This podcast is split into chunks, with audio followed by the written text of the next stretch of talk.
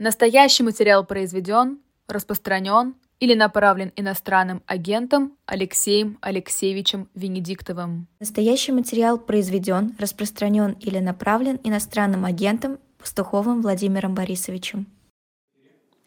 21 час и 5 минут в Москве. Это Пастуховские четверги. Никуда вы от четвергов не денетесь. Владимир Борисович Пастухов а, в эфире. Владимир Борисович, добрый вечер. Добрый вечер, Алексей Алексеевич. А, вот смотрите, у нас э, через пять минут, как положено, реклама. А, мы все-таки пытаемся как-то выживать в, этом, а, в, в, в этой погоде. А, я хочу вам задать вопрос на пять минут. Как вы думаете, что они прицепились к отцу Алексею Уминскому и не только к нему, еще несколько менее известных священнослужителей там, отстранены от служения, о, которых, о некоторых я слышал, там Александр Лапин, других не слышал. А, чего они? То они за концертных этих реперов берутся, потом за священнослужителей. А, в чем мысль? А, здесь не мысль, здесь чувство. Так. А, там, где есть чувство, там мысли месту нету. Ну, то есть, если говорить серьезно, то я когда-то очень давно писал, что террор обладает своей собственной логикой. И эта логика, она не а, является, не косплеит логику тех, кто его инициирует. Именно поэтому очень часто, чего я на самом деле с большим интересом и воодушевлением жду, а, люди, которые а, раскатывают э, этот каток террора, на продвинутой его стадии обычно под этот каток первыми ложатся. И если там Робеспьер был первым, как теперь мы хорошо видим в довольно пошлом фильме, который сейчас нам показывают о Наполеоне, mm. то э, дальше были все остальные, и русские большевики, и многие другие. Поэтому сейчас мы находимся на стадии как бы э, раскатывания террора. И э, многим, кто к этому прикладывает руку, кажется, что они этой машиной способны управлять. А эта машина Нет, Владимир Владимирович, почему священнослужители?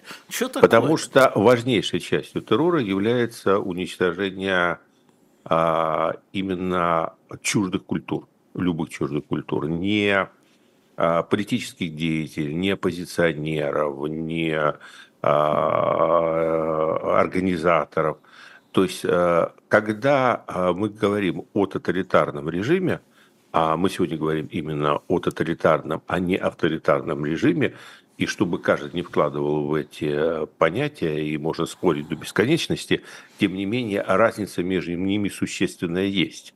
Так вот, для тоталитарного режима принципиально важным условием является гомогенность единой тотальной культуры – а подождите, а, а священнослужитель это чуждая культура или это что-то а, другое? Дело в том, что а, у нас церковь, церковь, она не является ну, в реальности церковью. Угу. У нас церковь это, э, в принципе, выполняет ту же роль, только более широкую, которую выполняли сталинские творческие союзы. Там, союз писателей, это же не про писателей, это про государственное управление литературой. Угу. Там, союз художников. Это совсем не про художников. Это вам не передвижники какие-то и не красный квадрат. Это про государственное управление а, живописью. Соответственно, церковь – это вовсе не про церковь, это не про религию, не про Христа. Это про государственное управление теми людьми, которые э, считают себя православными. Поэтому это зачистка в сфере государственного управления – Угу. То есть, если у вас есть... Ну, это как церковь, в принципе, рассматривается как школа, и я ожидаю не меньшего гонения на следующем этапе, например, в школе, и удара по всем учителям, новаторам, если таковые остались, вообще про всем учителям, которые не будут вписываться а, ну, вот в этот стандарт чтения а, предписанной сверху проповеди. Угу. Ну, просто угу. у каждого своя проповедь, у учителей своя проповедь, у отцов своя проповедь. То есть а, здесь идет зачистка любого инакомыслия, и инакомыслие гораздо более опасно, чем инакодействие. Вот это напоминает, что в авторитарном режиме опасно инакодействие, а инакомыслие не опасно, если оно находится в сонном состоянии. Вот если ты помалкиваешь, держишь язык за зубами, но при этом фигу в кармане, то при авторитарном режиме ты можешь выжить. Я напоминаю, это Владимир Борисович Пастухов. Мы сейчас уйдем на рекламу. Я хочу сказать Максиму Галицкому, нет, это не запись. Это прямой эфир, поэтому ваши вопросы вы можете во время особенно рекламной паузы мне темы накидать в чат. Э, я вам благодарен за то. И, кстати, Владимир Владимирович, знаете, у нас тут первый, один из первых лайков, знаете, откуда? Из Эквадора. Вот уж... Э, Ой, какая близкая и родная для меня Да, близкая и родная держава. Спасибо большое. Мы еще поговорим. Перед рекламой хочу вам сказать, что по вашей просьбе на shop.diletant.media мы книгу э, Алексея Кузнецова, которая у нас закончилась в полчаса, «Храм Фемида», да, знаменитые судебные процессы прошлого, мы выставили, так что пока идет реклама, вы можете рекламу смотреть и слушать, но зайдите туда и выкупайте ее, потому что в прошлом раз мы 100 экземпляров сразу за полчаса продали, пока шла программа. И здесь есть один очень интересный момент, в том числе, это все 13 дел, в котором принимал участие помощник присяжного поверенного Владимир Ульянов. Все 13 дел. Юрист э, Ленин. И, соответственно, та книга, которую я вам говорил, «Третий рейх», я вам советую из библиотеки Гутенберга, там сейчас они все наверху, обе книги заходите на shop.diletant.media и ждете, пока мы покупаете, и ждете, пока мы с а, Владимиром Борисовичем вернемся в студию. Я напоминаю, что а, в Москве 21 час 15 минут, это пастуховские а, четверги, мы продолжаем с Владимиром Борисовичем.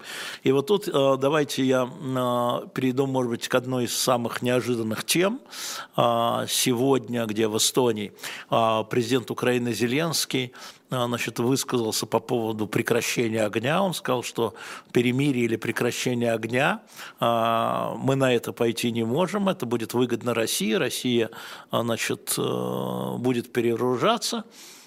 А что кто-то предлагал прекращение огня, я в Кремле этого не слышал. А, ну, почти, э, то есть я не слышал даже этого заявления Зеленского, сейчас слышу от вас в прямом эфире первый раз. Но я думаю, что там, а, конечно, стуки в башне слышны, то есть кто-то по броне все время стучит, э, поэтому приходится на это уже отвечать. И э, это стуки, они идут с запада, а не с востока, естественно. А, вот так, да? Да, поэтому он отвечает не Путину, он отвечает условно а даже тому же Байдену, возможно, потому что, понимаете, Байден молчит, он вообще такой молчун, а его позиция неопределенна, и что он думает на самом деле, это как Штирлиц, понимаете, никто не знает. Вот с моей точки зрения, на самом деле а, проблема, которую Байден создает, она а, проблема именно в неопределенности. Я такое сейчас отступление сделаю. Э, спасибо Ютьюбу. Он Делайте. же нас всех развлекает, и у него есть вот это вот контекстное подсовывание всяких материалов. То есть ты чего смотришь, он тебя начинает этим пичкать.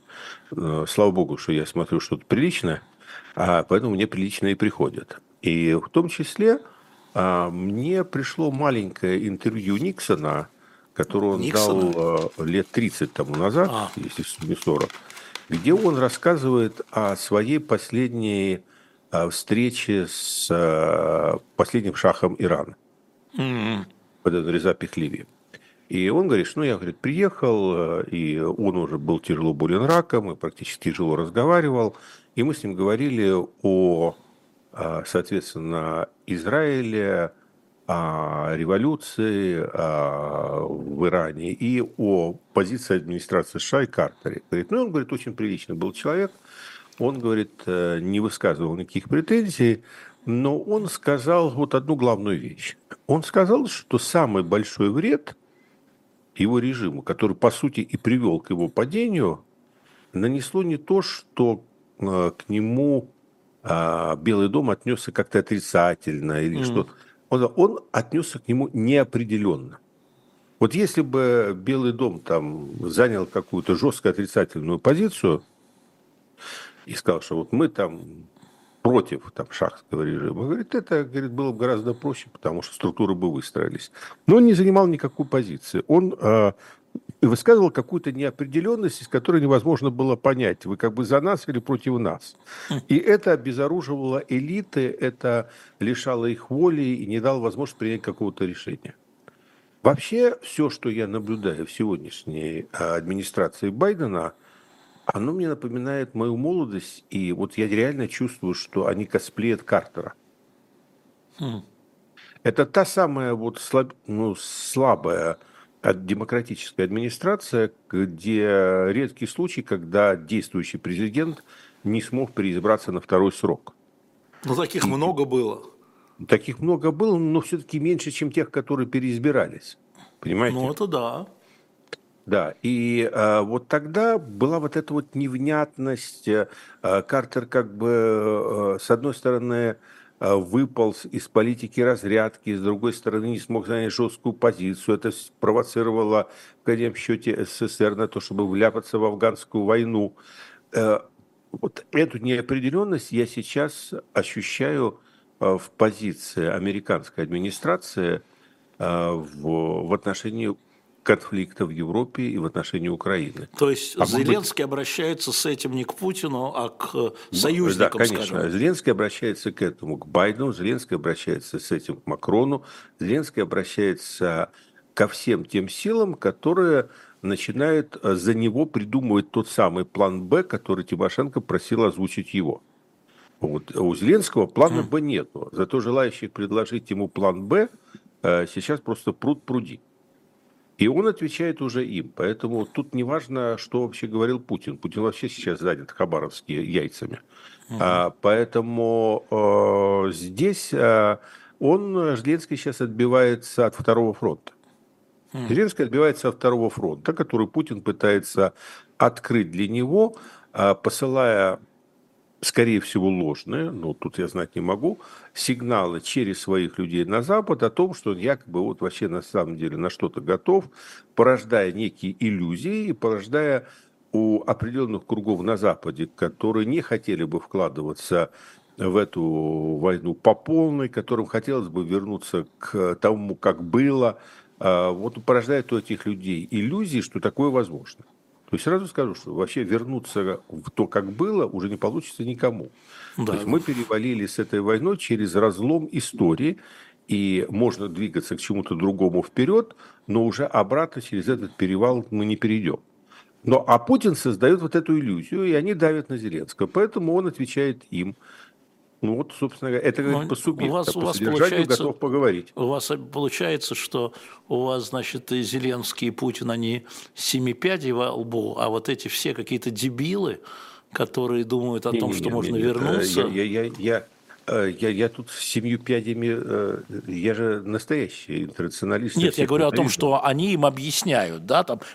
Нет, нет, они им не объясняют, они отбивают. А объяснять и отбиваться – это разные вещи. А, а вот так. От, объяснять и отбиваться разные вещи. Зеленский отбивается от желающих ему помочь добрым советом.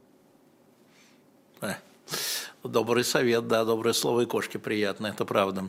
А, смотрите, а, возвращаясь в внутрироссийскую повестку, тут у нас из Тифлиса, как пишет наш читатель, я сегодня буду в основном опираться на чат, вот есть хорошие вопросы, а, он пишет нам, а вот все-таки с вашей точки зрения, а, Надеждин – это реальный человек – Борис Надеждин – это реальный кандидат. Вот его допустили до сбора подписей. С одной стороны, понятно, что это сделала администрация. С другой стороны, Екатерина Дунцова поддержала его, которая была снята, и э, призывает оставлять ему подписи. Кстати, сбор идет очень плохо. Могу вам сказать, например, что в Питере он собрал из положенных двух с половиной тысяч, из поставленных 600 и прошло уже ну, половину. Я, я думаю, что я думаю, будет как в случае с Навальным. А, в определенный момент часть э, Единая Россия поделится частью своих подписей в пользу этого кандидата. Ну, они поделились, поскольку я был соучастником, они поделились отнюдь не добровольно. Ну, так и здесь никто не говорит о добровольности. А вы думаете, никто, что... Никто старую традицию добровольно-принудительного политического решения не отменял. А вы думаете, что а, пока ставка на то, чтобы Надежд... у администрации, у Кремля, у Надеждин был в бюллетене, почему? Ну, вообще, на самом деле, это было бы логично, потому что, во-первых, а, они люди не творческие, и они привыкли действовать по шаблону. Угу. А по шаблону у них а, каждой твари должно быть по паре. Угу. И одна тварь должна быть такая убогая, альтерна... как это, альтернативно одаренная. Угу. Это Господи. альтернативно одаренная тварь всегда а, выглядит как такой карикатурный либерал. А держит эту тварь в списках для того, чтобы все остальные посмотрели и убедились в том, какие же они дебилы. Ну, почему вы решили, что Надеждина сочтут дебилом э, сторонники прекращения военных действий? Потому что Донцова, слушайте, которая призвала, слушайте. она говорит, что будет хоть один кандидат с антивоенной повесткой. Это прекрасные лозунги. Это много говорит о, о прогностических... Э, э, ну, как там было в Москва слезам не верит? Говорит, Гоша, ваши способности предсказаниям просто поразительные. А, да. А, я вам скажу почему. Потому что результат будет нарисован, а, ну, скажем, 1,3%, после чего скажут, что вы видите, какой э, жалкой и минимальной поддержкой пользуется антивоенная позиция э, в э, нашей прекрасной России настоящего, а все вот эти вот вырожденцы, они там меньше, скорее всего, будет меньше 1% населения, которые поддержат. Э, ну, слушайте, это же не про, это же не про то.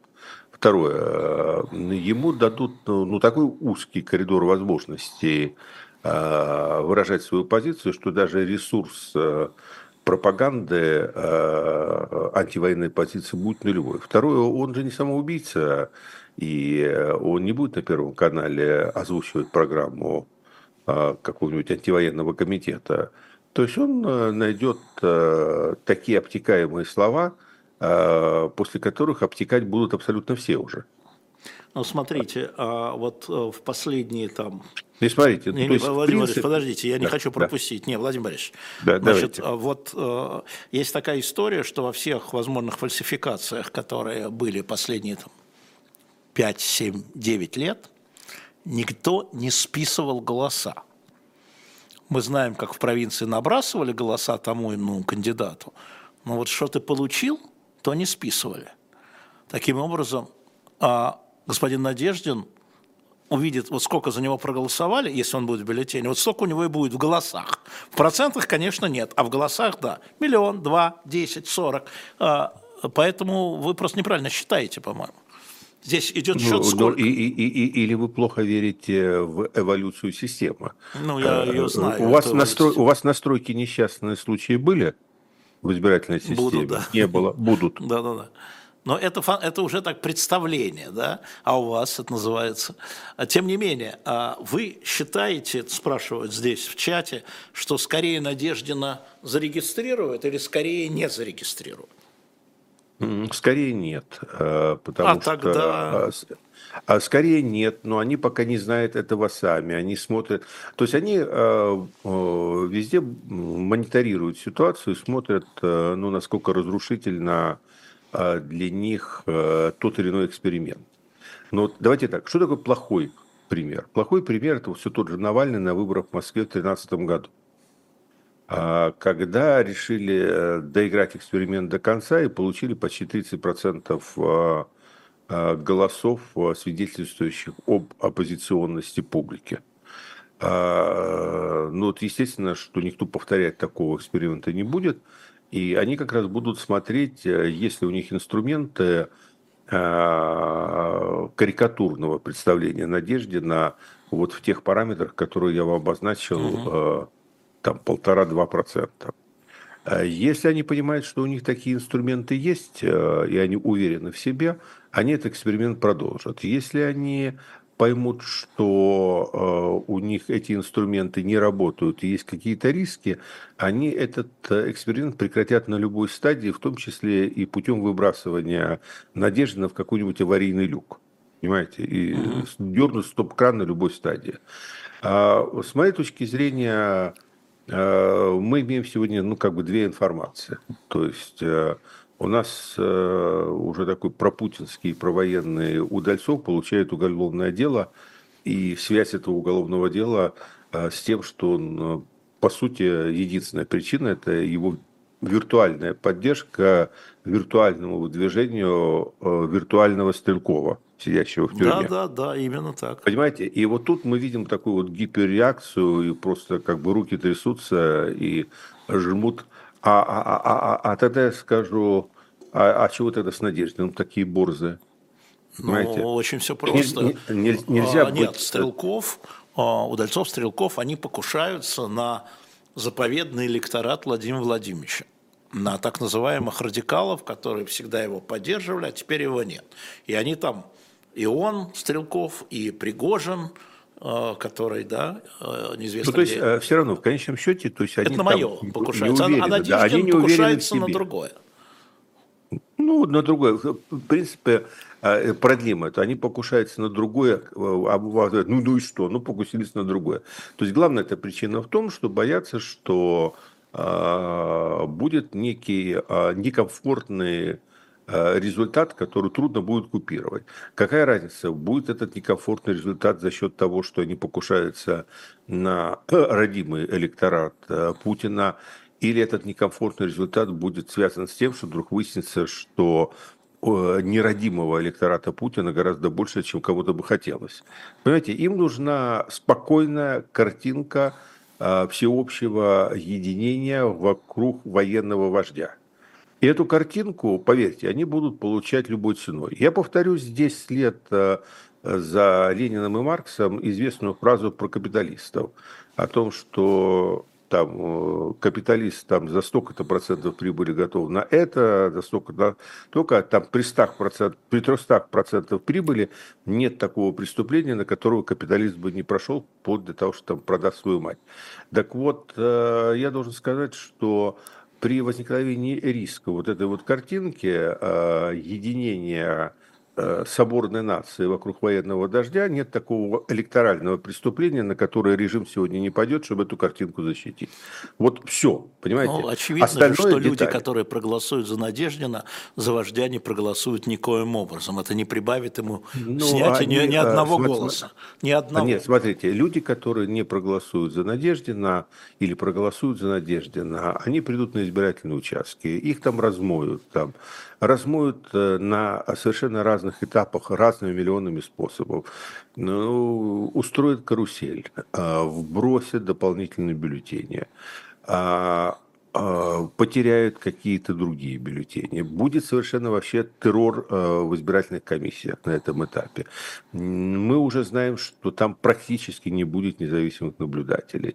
Мы уже видим, что в этой стране, в которой просто все абсолютно есть, нет денег на видеокамеры, то есть не будет съемки. Это будет совершенно, да, даже по сравнению со всем предыдущим, это будут совершенно другие выборы. А вы хотите меня убедить, что изощренный э, русский мозг, который, как говорили мне мои многие старшие товарищи говорит, что русский мозг криминален. Он, в принципе, криминален, ну, к сожалению, в большом, так, в народном таком плане. А уже этой власти он как бы в квадрате криминален, она является квинтэссенцией этого качества народа, что он не найдет способ изобрести, как подтасовать эти выборы. Так, понимаете, любая власть, оказавшись в этих условиях, подтасует выборы. Если бы у Трампа были инструменты Владимира Путина, он бы выигрывал выборы в США со стопроцентной... Владимир Борисович, я слышу президента Трампа и подтасовку выборов 2000-го... Да, да, да. да. Я слышу, я вы просто трампист, сказать, что, что наглый и разнузданный. Да, да, да, да, смотрите, я как раз в том и говорю. Вы говорите как Трамп. Людях.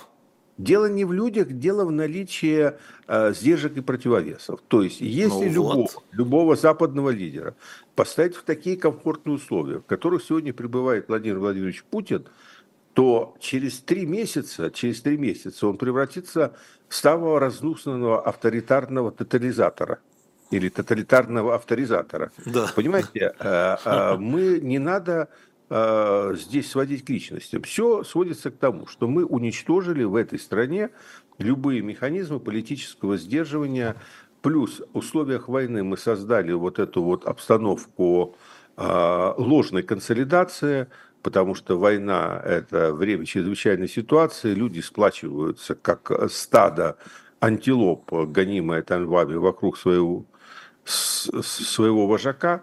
А вот в этой ситуации э, кто и как подделает выборы, это для меня вообще технический вопрос, я даже не хочу ходить в эти детали.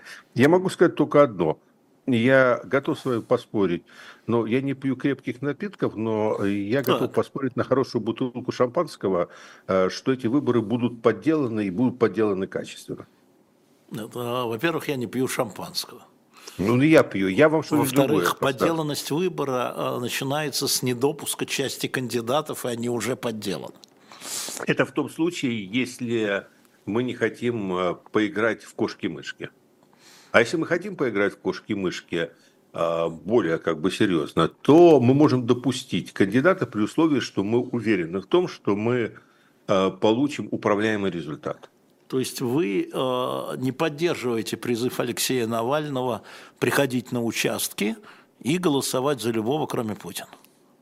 Нет, э, я не скрывал никогда в жизни, что позиция умного голосования мне глубоко чужда. То есть э, странно, если нет, бы нет, я... речь идет о марте. Речь идет да, мне о 17 странно, марте. если бы я, смотрите, странно, если бы я считая это неумной идеей в течение четырех лет, вдруг бы сейчас изменил свою позицию. Ну, смотрите, я же специально, Владимир Борисович, вы лукавите. Я же специально я разделил. Лукавлю. Сейчас, я же специально, э, я же понимал, что вы обойдете первую часть вопроса. Призыв Алексея Навального, первую часть вопроса, приходить на участки и голосовать. Но мы же с вами много раз обсуждали мою позицию. Но она я... может меняться и корректироваться, нет, ситуация Нет, слушайте, я, я, я, я устойчив в своих ересях. Так. Я не был на этом участке с 1991 года. Странно было бы мне это, никогда хорошо не жили, поздно и начинать. Угу. Понимаете, я приду на этот участок тогда, когда я увижу реальные выборы в этой стране. До сих пор их не было ни в 96-м, ни в 2024 -м. О, значит, э, это хорошая позиция. Вы как Атос собираетесь сидеть и ждать, пока экипировка упадет вам с неба в руки. Да, я собираюсь сидеть и ждать, пока меня назовут графом де Лафер. Вот такая я штучка. Вот такая я графа. Да, графа. Хорошо. Владимир Борисович Пастухов. Пошли дальше. А, значит, э, и, кстати, хочу сказать, мы, ребят, не про выборы говорили, мы сейчас говорили про историю с Надеждином. Это э, важная Я должен история. Сказать, вот еще один момент, вы да. очень четко его э, сказали, надо отфиксировать. Я на самом деле ну, потрясен в эволюции этой идеи с альтернативным кандидатом Дунцовой.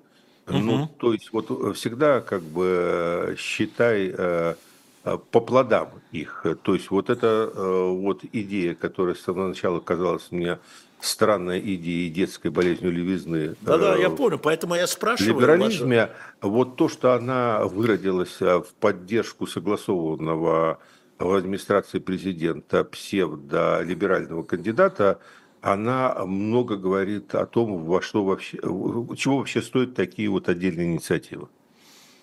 Владимир Борисович, оказывается, ваши ереси под, влия... оказывается, под влиянием. М? Оказывается, ваши, на ваши ереси можно влиять. Ситуация влияет.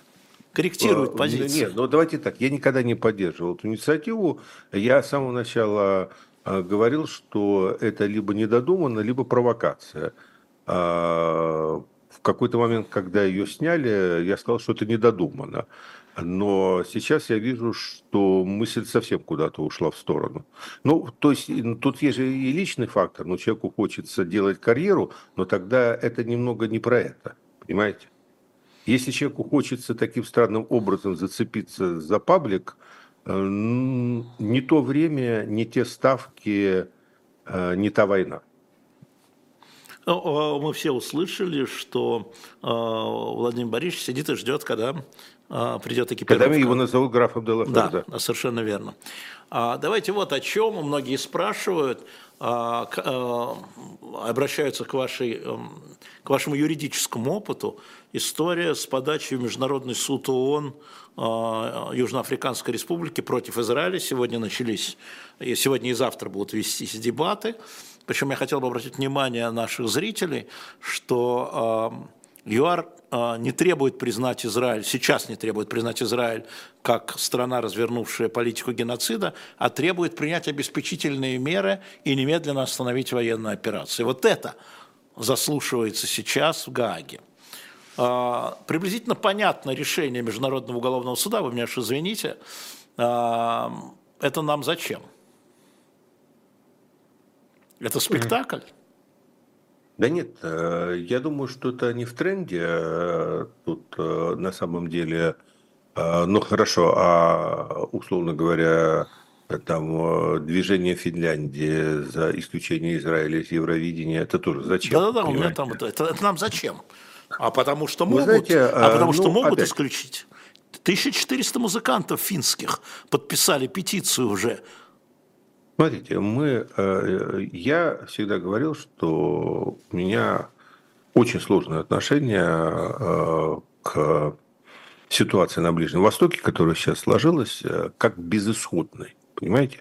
Вот есть такие... Мы, мы всегда... Мы люди такие оптимисты. Мы все время считаем, что где-то есть какое-то всегда решение, но просто оно нам неизвестно. Ну, кому-то известно, кто-то его знает, конечно, а нам оно неизвестно, и в любой ситуации есть решение.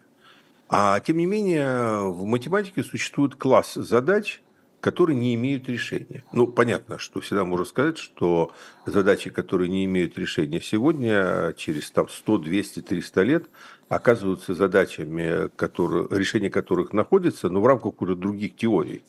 Но вот на сегодняшний момент они не имеют решения. Вот, к сожалению, та ситуация, которая возникла на Ближнем Востоке, и понятно, что она возникла не сегодня, а она возникла исторически таким нарастающим итогом всех там предшествующих 100 лет, если не больше, то она, с моей точки зрения, не имела решения. И вообще ничего хорошего от этой ситуации я не ждал. И вот в той ситуации, в которой оказалась элита Израиля, я не говорю сейчас конкретно о Нетаньяху, там, о правительстве, речь идет на самом деле о всем как бы рулинг класс, в политическом классе Израиля, он а, в итоге а, допустив э, ну, какую-то кучу ошибок, а эта куча ошибок – это политический кризис в Израиле, понимаете? А, то есть главная ошибка, с моей точки зрения, это тот затяжной политический кризис, который Израиль переживал последние там, лет 10, и э, в центре которого постоянно как начальник транспортного цеха мелькала фигура Нетаньяху. Но все равно Потому... 7 октября-то было, Владимир Борисович. Атака да. террористическая была чудовищная. Да, да, да, вот я говорю. Так вот, понимаете, они уже допустили эту атаку. Потому что в нормальной ситуации Израиль выживал во многом потому, что его силовая составляющая, ну, начиная с прокола, который был тогда у Голдемейр, с тех пор все-таки в основном находилась на высоте. Она находилась на высоте, и поэтому то, что они ходят по лезвию бритвы, оно как бы э, не было столь очевидным. А здесь они, э, вот они как бы довели свою систему, я не хочу сказать э, до путинского состояния, но, в общем, то, что мы сейчас читаем о всех проколах, которые были перед 7 октября, говорит о том, что система была в нерабочем состоянии. И, а за все надо платить. Вот за это, они заплатили за это ситуации, из которой я не видел выхода. Потому что не отвечать как бы невозможно, но ответ, ответ, который, может быть, они могут там сравнять газу с землей. Может быть, они... Я не вижу, я не военный, я не стратег по Ближнему Востоку, я, честно говоря, какого-то решения там не вижу, но мне все доказывают, что все на самом деле возможно, что все оккупируют, зальют, закачают воду, отстроят заново. Возможно. Обратной стороной этого они выпустили джина из бутылки. Они выпустили джин из бутылки, который был заткнут как раз в эту бутылку э, в 1945 году, и сверху была надета э, пробка Холокоста. Потому что вот э, от этого антисемитизма разгульного мир удерживался воспоминания об ужасах э, вот, э, того страшного геноцида, реального геноцида, невымышленного, э, который был в годы войны в Европе. И вот э, эту пробку, эту пробку, вот эта операция в Газе они вышибли. И вот эти вот э, дикие силы э, левацкого движения э, смешались с антисемитизмом, они сейчас просто разлились вот этой широкой рекой по всему миру. И это и есть цена в операции в Газе. Mm. Не та цена, это и есть цена. Mm. И сейчас Сейчас. Вы спрашиваете, для чего это? Да. Потому что это тренд. Потому что это тренд, и те люди, которые очень не любят Израиль, те люди, которые по другую сторону баррикад, они почувствовали, что река разлилась, и они хотят пустить свои суда и плыть вдоль по течению. Поэтому будут многие и новые и новые инициативы. И они все будут направлены на одно, чтобы воспользоваться вот этой волной. То есть Израиль Честно, ни при чем. Я, я как юрист, там правда как юрист, я считаю, что иск э, бесперспективен и должен быть отклонен по сути своей, потому что Израиль реально защищается от агрессии. Вы проиграете это дело в суде ООН. Ну, э, я, я туда не иду, я просто говорю... Нет, я говорю, вы говорите, я как юрист, а я вам отвечаю, вы это дело проиграете. Я не исключаю это. Скорее Слушайте, всего, я, я, я слежу я, за я этим. Я разочаровался в независимом правосудии в мире. Моя Ой. позиция состоит... Да, ну, слушайте, э, что мне-то уже терять? А, можно подумать, э, что независимый суд не является одним из тех мифов, на которые мы молимся, на которые существуют только а, на самом деле в наших теориях. Есть более-менее независимый суд и есть совсем зависимый. А абсолютно независимый суд только выше, понимаете? Но он нам недоступен а, пока мы живы. А, поэтому я считаю, я не знаю, какое будет вынесено решение, возможно, вы и правы. Я просто считаю, какая моя правовая позиция. Моя правовая позиция а, это был акт агрессии, это был акт агрессии не со стороны какой-то там террористической группы, а со стороны квазигосударства. А, любое государство имеет право отвечать на акт агрессии, а оно отвечает на акт агрессии всеми доступными ему средствами. И если другое напавшее государство использует население как живой щит, то ответственность лежит на том, кто напал. Это абсолютная ситуация. Извините, пожалуйста, Украины, России и Белгородской области. Вопрос состоит в том, что просто Украина не Израиль, а Россия не Хамас, пока, по крайней мере. Ну, я, кстати, хочу сразу сказать, там, по-моему, Душ Сантушу, что это не Международный уголовный суд, это Международный суд ООН, это другой суд, юрисдикцию который признает Израиль. И как раз э, смысл подачи иска ЮАР в том, что Хамас не является государством, и не могла подать в суд и поэтому на, на атаку или контратаку, или контрнаступление. И поэтому ЮАР, которым, внимание, присоединилось 49 государств, членов ООН, подали вот эту самую иск. Ну, вы понимаете, юридический спор упрется в то, является Я ли не... там государством ну, или Этого не будет не спора. Не, не, да. Он не подписал, э, Хамас не, не принят ООН, он не подписал ничего в ООН, он не признает его государством, значит, Международный суд ООН не считает его государством, все, это вот все. А, mm-hmm. а, вот, а вот ЮАР является. И как раз история в том, что смотрите, в чем хитрость. Дело не в том, что понятно, что, собственно, процесс, является ли атака на газу геноцидом, как утверждает ЮАР и 49 государств, или не является, это будет месяцы и годы, а вот обеспечительные меры, немедленно прекратить э, военную операцию, предост... разблокировать газу и так далее, они требуют немедленно. Я думаю, что решение здесь будет вынесено, Владимир Борисович.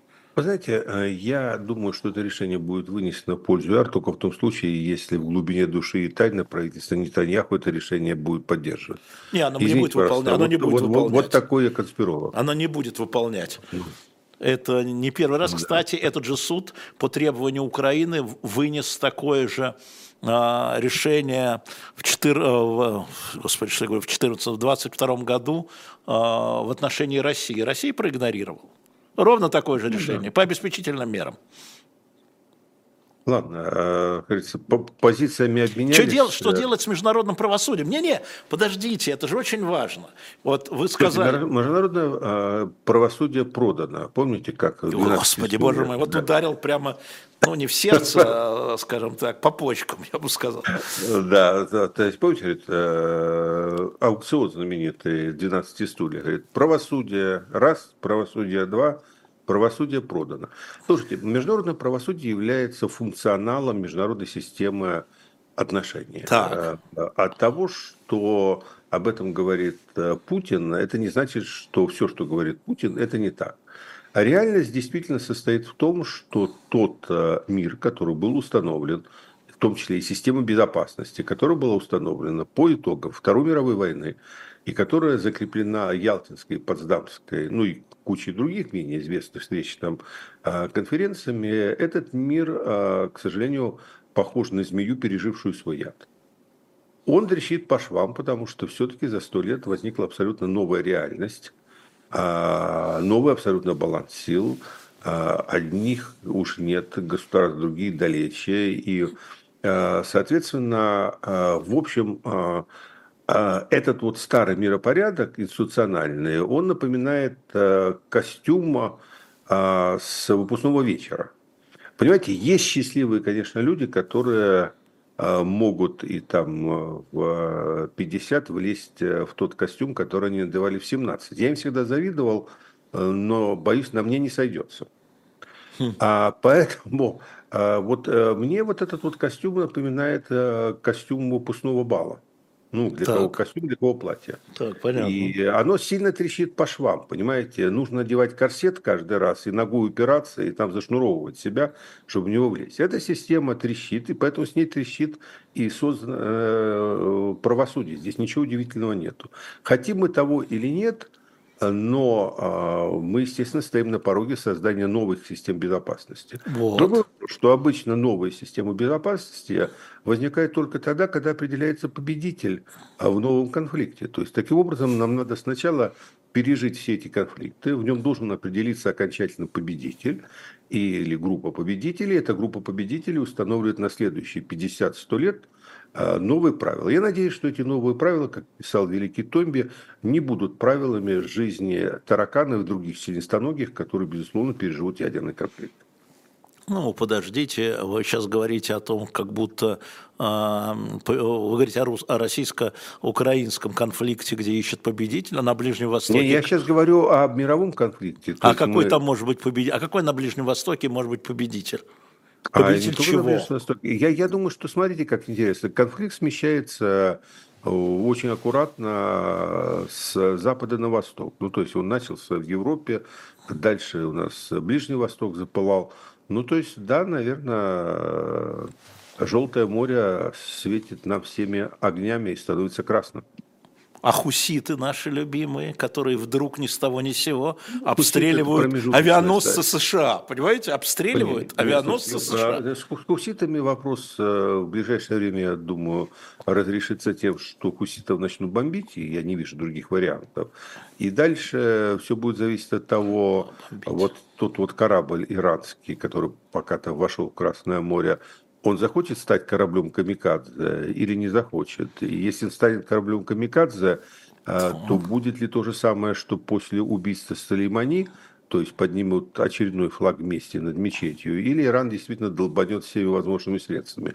Но я же не пророк какой-то, но у меня такое ощущение, что ничего не произойдет что хуситами конфликты точно так же, как военные, Хамасом. Владимир Ильич, военные конфликты множатся, а международное правосудие перестает пугать. То есть оно не является сдерживанием. А что является сдерживанием? В Голая этом же новая сила. ситуация. Голая сила. Вот О. мы везде упрощаемся. Да, к сожалению. Вывел его. Мы я его вступ... вывел, ребята, я его вывел. Мы вывел вступаем. Чего меня вывели? Слушайте, я а, на это знаете, вас выводил. Слушайте, я, я нет, слушайте, ну это же просто кто-то должен говорить правду. Я, кстати, вот. всегда считаю, что э, русским было свойственно вот этот вот трезвый взгляд на вещи. Знаете, что меня больше всего поразило, когда я читал э, э, выступление длинное Хрущева по поводу, ну, тогда разоблачения банды Берии. Ну, там много чего было, конечно, касалось Берии, но там был очень большой кусок, касавшийся также в контексте как раз международных отношений. И одно, в чем э, Берию обвиняли, это то, что он пытался договориться это очень смешно. Да, Берию да, да. расстреляли за то, что он пытался договориться с Западом. Да. Э, собственно, его расстреляли за то, что Горбачев сделал 40 лет спустя. Это так, если, если да. утрировать, конечно. Да. А, и а, Хрущев говорит, ну как, о чем мы с ними можем договариваться? Мы же понимаем, что а, я бы с ними договорился, если бы у меня была хоть капля надежды, что они любые договоренности могут выполнять. Но мы знаем, с кем мы имеем дело, что они выполняют любые договоренности только если они обеспечены силой. Вот у кого кулак, то есть вот кулак против кулака, это они понимают, а все остальное это как бы ерунда, это тупик. Итак, Поэтому... вы, говори, итак, вы сказали о том, что а, поскольку международное а, правосудие, ну, система, она высыхает, змея, яд выдохся, то теперь э, все решает голая сила. Да вы, батенька, просто Путина цитируете. Ну, так он реальности фиксирует. Другой вопрос, что а там есть вторая часть. Ты должен, а, как говорили э, китайские философы, ну, приблизительно 5-6 тысяч лет тому назад, что самый большой преступник против своего народа – это тот э, военачальник и император, который вступает в войну, не рассчитав свои силы. Понимаете? Даже надо же как бы все взвешивать. Э, да, да, да, надо все взвешивать. Да. Это Я точно. боюсь, что он неправильно оценил свои возможности. Это, это уже видно на самом деле. Но при этом, кстати, вы тут спрашиваете меня про Тайвань, естественно, дорогие друзья. Как говорит Кабаладзе, дорогие друзья, значит, послезавтра на Тайване выборы. На Тайване выборы президента и парламента.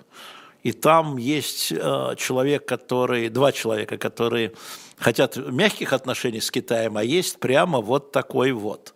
И мы в субботу про это поговорим. И недаром Китай направил новую группу кораблей сейчас вокруг Тайваня, э, который вмешивается в выборы. А мы, конечно, не смотрим а, мы смотрим все в России и Украина, потому что мы европоцентричны. Но, как правильно написал вот Ефим наш зритель постоянный из лисьего носа, не путайте, пожалуйста, я не хусит, а хасит. Для нас что то, что это, знаете ли, да, мы, э, да, и ставим лайки, совершенно верно.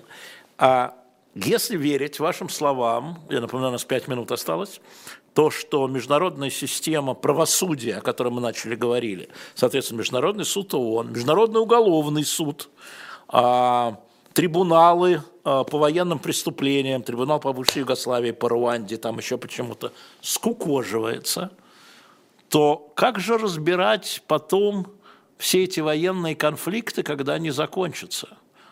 Судом ну, победителей, Нюрнбергом? Смотрите. Да, смотрите. Э, э, во-первых, в том, что я сказал, нет никакой крамолы или какой-то новизны. Вот если вы берете э, учебник э, там, по теории права для первого курса любого юридического... Не-не, я дебил в этом, не-не-не. Не, да, я, я вам сразу скажу, там э, есть такое понятие, ну, признаки и свойства права. Там формальность, там, справедливость, все. И главным признаком, это дублют любому юристу, а я же кондовый юрист, понимаете? Да-да-да. Там написано, правом является только то, что обеспечено силой. Да ладно. Вот, и, вот да, вот, представляете, вот такая вы? есть, эти юристам всем голову дагдаться, что если что-то написано, вот понимаете, в этом всегда был мой спор э, с великими русскими либеральными конституционалистами, потому что они всегда верили в то, что достаточно написать очень красивую конституцию, угу. и это и будет основным законом страны.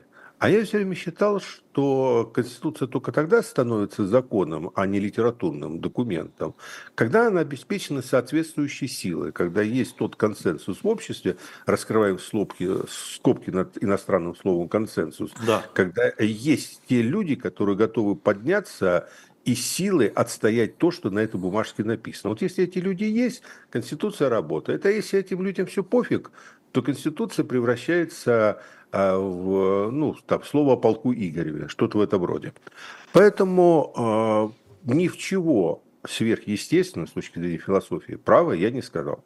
Правом является только то, что обеспечено силой и что в случае необходимости может быть исполнено принудительно. А зачем если тогда право, нету, есть... Если этого нет, то все эти правовые институты можно выбросить в мусорную корзину истории. А зачем право, тогда? Международное право было тогда, когда были страны-победители, иногда они достигали консенсуса, и, в принципе, а, по умолчанию то, что там принималось, могло быть обеспечено силой, их силой. Сейчас, когда они в полном раздрае, а некоторые вообще как бы непонятно где, то этого ничего нету. То есть, но ответ на ваш вопрос следующий. Когда настанет тот момент, чтобы там судить и так далее, к этому моменту новая конфигурация новых сил, она будет э, установлена. Мы их не знаем, мы не видим эту конфигурацию. Китай. Но поверьте, Индия, ну, да, Бразилия. Ну, ну, опять, э, смотря на какую дистанцию. Слушайте, я очень осторожен к Китаю, понимаете? Я очень осторожно болю, молюсь этому богу. Э, Китай или Япония? Я не знаю. Слушайте, я бы вообще совсем плохо себя чувствовал, если бы Китай не был окружен э, Индией, Кореей и Японией. Понимаете? А, к счастью, если бы Китай вот просто бы противостоял в этом мире исключительно Соединенных Штатов Америки и Европе, я бы сказал, как в этом замечательном киевском мультфильме, говорит, ваша песенка спета. Помните, был такой капитан да, Врунгель? Да, да, да, да, да. Да, но дело в том, что, к счастью, к счастью, Восток дело тонкое, и там есть свои э, России и Украины с длинной историей взаимоотношений, понимаете? Поэтому они как бы немного уравновешивают друг друга. Поэтому, да, возможно Китай, возможно не Китай. А, посмотрим, а, поговорим о Китае лет через 10, если доживем, когда он сдует все свои строительные и финансовые э, пузыри. А, ну, кто-то определится, безусловно, кто-то определится, и понятно, что Соединенные Штаты, и не потому, что я такой большой путинист, понимаете, но то, что Соединенные Штаты немного сдуются, э, ну, это тоже естественно. А кто надуется-то? Надуется-то кто? Этот сдулся, этот сдулся, этот Китай, Россия, США. А надулся-то кто? Не знаю. Это интрига. Над Ой. этим надо будет поговорить в следующем четверге. Хорошо, запомнили. Я напоминаю, это были пастуховские четверги. Не забывайте ставить лайки, пожалуйста. Да, нас смотрит больше 20 тысяч, это уже хорошо. И напомню вам, что нас YouTube э, пессимизирует, и вы все будете списаны. Сейчас вот будет все под ноль, поэтому я бы попросил тех, кто любит Владимира Борисовича, потом, когда нас спишут, вот вас 20 тысяч, зайти еще раз и секунд 30 посмотреть с любого места, чтобы ваш голос как бы вернулся. К сожалению, это так. Напомню про книги. Значит, раз мы говорили про право, храм Фемиды – это наш Алексей Кузнецов. Каждая книга с автографом, каждая книга с автографом на shop.diletant.media. И главное здесь, вот для меня главное здесь, это были все процессы помощника присяжного поверенного Владимира Ульянова, но это исторические процессы, знаменитые судебные процессы прошлого. И книга я очень вам рекомендую «Третий рейх», у нас их немного осталось. А здесь знаете что, Владимир Борисович? Здесь такие очерки, там, футбол в нацистской Германии, например, экономика оккупированной Украины, здесь такой очерк есть, борьба мистиков вокруг Гиммлера – кто более мистичен. Чего вы меня убеждаете? Я уже давно читаю книги о Третьем Рейхе как просто о реальности. Увлекаюсь, можно сказать. Увлекает, да. Поэтому на shop.diletantmedia заходите, не забывайте на всякий случай про номер дилетанта с Клеопатрой. Кстати, следующий номер дилетанта у нас «Война судного дня». Мы назвали его «Голда и ее война». И там будут уникальные вещи, которые про, будут, которые Никсон и Брежнев в войне судного дня. Довольно интересно. Владимир Борисович, спасибо большое. И спасибо до... большое. Значит, мы с вами сегодня разгромили международное право. Наконец-то все эти трибуналы, суды, арбитражи. Будем продолжать. Громить с удовольствием. Международное право – это наше все. Да, спасибо.